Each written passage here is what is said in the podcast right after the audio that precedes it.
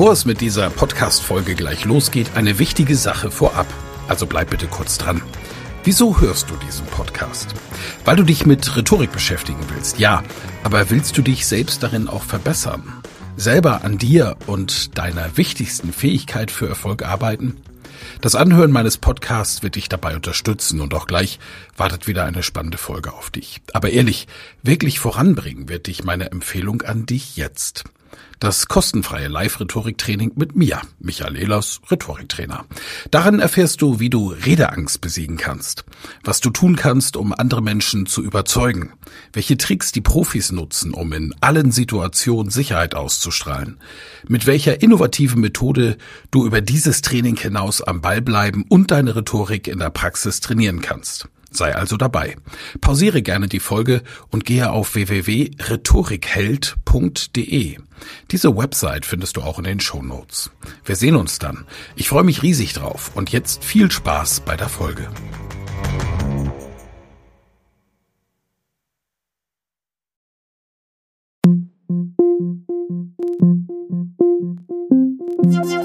Michael Ehlers Rhetorik Podcast. Wenn Sie etwas zu sagen haben, sagen Sie es richtig.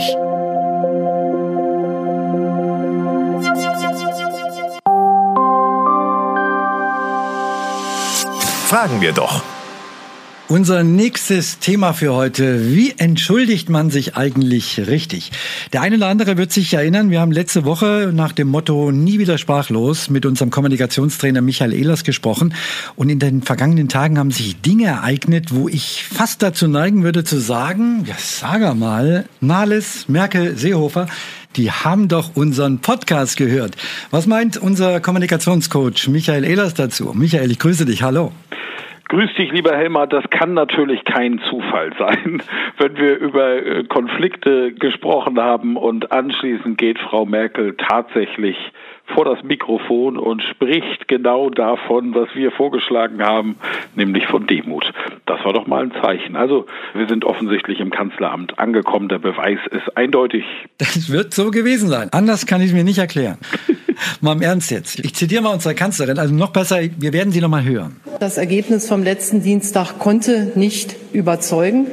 Warum konnte es nicht überzeugen? Wenn ich mich persönlich frage, dann habe ich mich im Zusammenhang mit der Entscheidung vom Dienstag zu sehr mit der Funktionalität und den Abläufen im Bundesinnenministerium beschäftigt, aber zu wenig an das gedacht, was die Menschen zu Recht bewegt, wenn sie von einer Beförderung hören.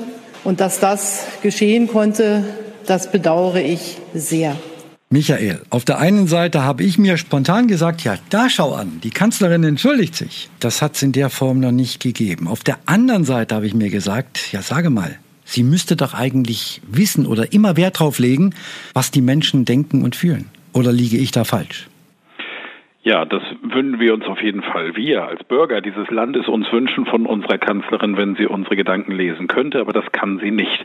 Ich glaube, was wir wissen von ihr, bei aller Kritik, ist, dass sie eine sehr harte Arbeiterin ist und ich habe etwas gehört in dieser Entschuldigung, das mir auch sehr gut gefallen hat, nämlich sie sagt, ich war konzentriert in Bezug auf die Abläufe. Das ist etwas, was sehr glaubwürdig ist, denn sie ist nun mal jemand, die auch sehr technisch in, in Abläufen steckt. Und diese dann eben auch, wenn sie sehr, sehr souverän bearbeitet, und dabei hat sie nicht daran gedacht, wie die Wirkung an den Rest der Bürger ist. Das ist eben spürbar gewesen. Deswegen ist es für mich eine glaubwürdige Entschuldigung und wichtig ist, dass diese Entschuldigung kommt. Das ist viel wichtiger aus meiner Sicht als der Fehler, der gemacht wurde. Kam die Entschuldigung noch rechtzeitig? Nein, hier wurde zu lange gewartet und inzwischen dürfen wir ja auch sagen, dass sie dafür ihre erste Quittung mindestens kassiert hat und es stehen sicherlich auch ganz spannende Wochen bevor. Die Quittung heißt Ralf Brinkhaus.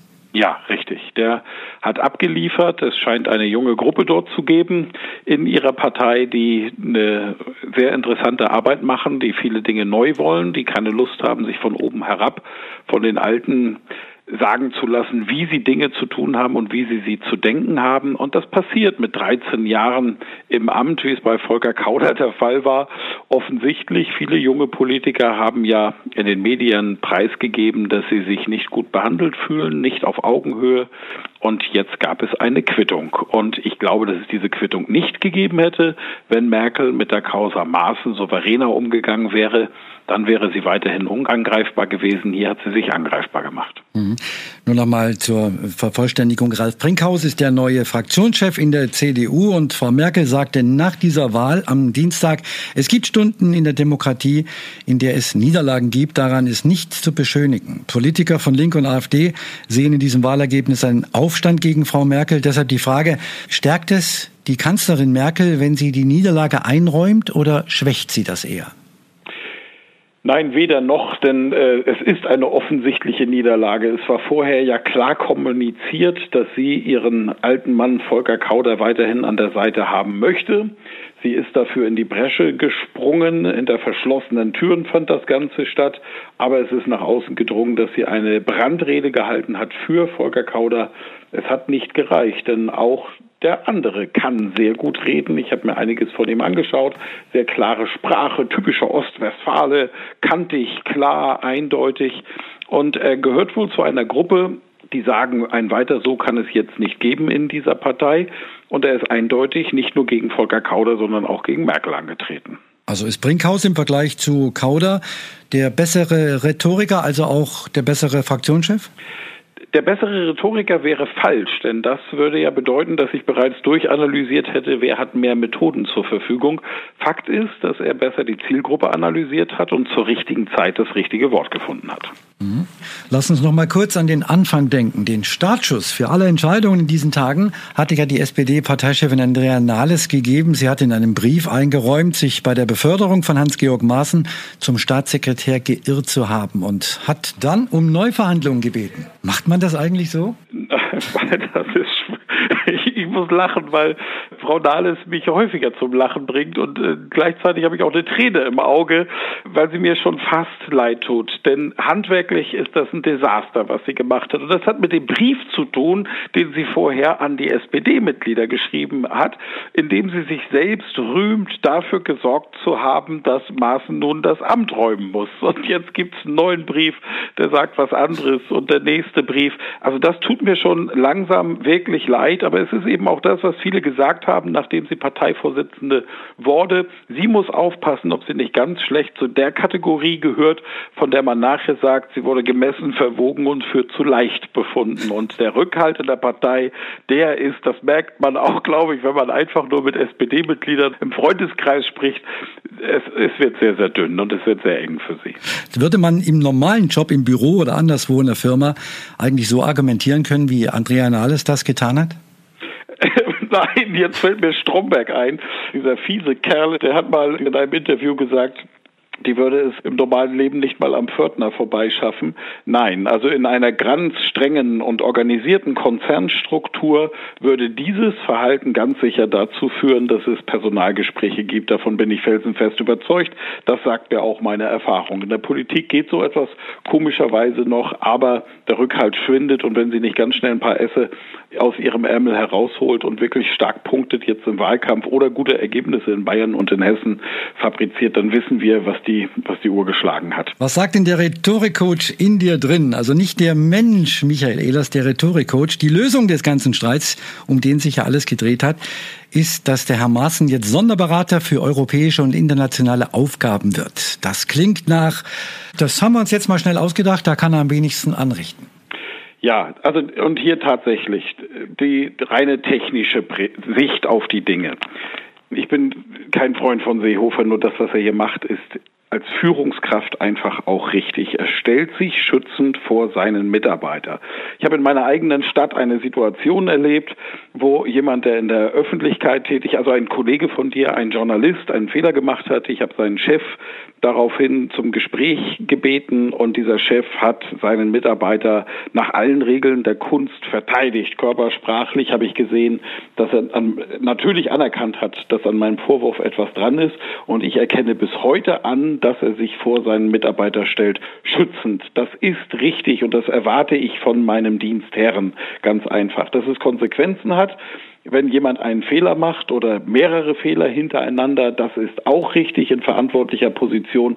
Weißt du, dass ich mich darauf einlasse? Ich weiß, wenn ich eine Führungsposition übernehme, dass ich hier angreifbar bin und für meine Fehler auch die Konsequenzen tragen muss. Das ist in Ordnung. Die Art und Weise, wie dann direkt mit der Erkenntnis des Fehlers umgegangen wurde, die ist nicht richtig. Denn im Endeffekt handelt es sich um einen Vertragsbruch, wenn sich nicht jemand an die Regeln hält. Und da gibt es klare Regeln, wie mit so etwas umzugehen ist. Michael, die Frage, die sich jetzt vielleicht der ein oder andere stellt, ja, wie entschuldigt man sich eigentlich richtig und gibt es eigentlich sowas wie den idealen Zeitpunkt oder einen idealen Satz für eine Entschuldigung? Der ideale Zeitpunkt ist immer eine Minute früher, als es mir einfällt. Das heißt, wir verpassen ihn grundsätzlich. Na, warum ist denn eine Entschuldigung notwendig, weil etwas nicht funktioniert hat? Also, es gibt ausgesprochene oder unausgesprochene Regeln zwischen zwei Parteien. Einer hält sich nicht daran, dann ist es jetzt zu einem Vertragsbruch gekommen. So, dieses Bild können wir jetzt einmal skizzieren. Und das erste, was ich machen muss, das haben wir in der letzten Folge besprochen, ich will es jetzt nochmal technischer ausdrücken, ist die Anerkennung des Vertragsbruchs. Das mache ich mit einer Ich-Botschaft. Ich habe einen Fehler gemacht. Das Zweite, was ich mache danach, nachdem ich das eindeutig klargestellt habe, ist, dass ich meinem Gegenüber sage, wie wichtig er mir ist oder vielleicht sogar am wichtigsten. Bei den Politikern ist es der Bürger, in der Beziehung ist es der Ehepartner. Das dritte ist die Kompensation und die Wiedergutmachung. Das ist auch ein abgeschlossener Bereich. Hier mache ich mir Gedanken darüber, wie kann ich das, was passiert ist, diesen Vertragsbruch, der auch oft ein Vertrauensbruch ist, wieder gut machen. Und da mache ich konkrete Vorschläge, die vom Herzen kommen. Und wenn die Gegenseite die Kompensation, die Wiedergutmachung annimmt, dann kommen wir zu Punkt 4 und das ist die neue Vertragsverhandlung. Wir machen weiter mit und bestimmen die Regeln und versprechen uns gegenseitig die Einhaltung. Das ist der ideale Ablauf bei einer Entschuldigung oder bei einem Vertragsbruch, wenn klar Regeln gebrochen wurden. Das sind konkrete Tipps, die man anwenden kann, wenn es denn sein muss. Und zwar von unserem Kommunikationscoach sind diese Tipps gekommen. Rhetoriktrainer Michael Ehlers. Michael, vielen Dank. Sehr gerne, Helmer. Die Woche im Podcast. Mehr Informationen unter www.rhetorik.me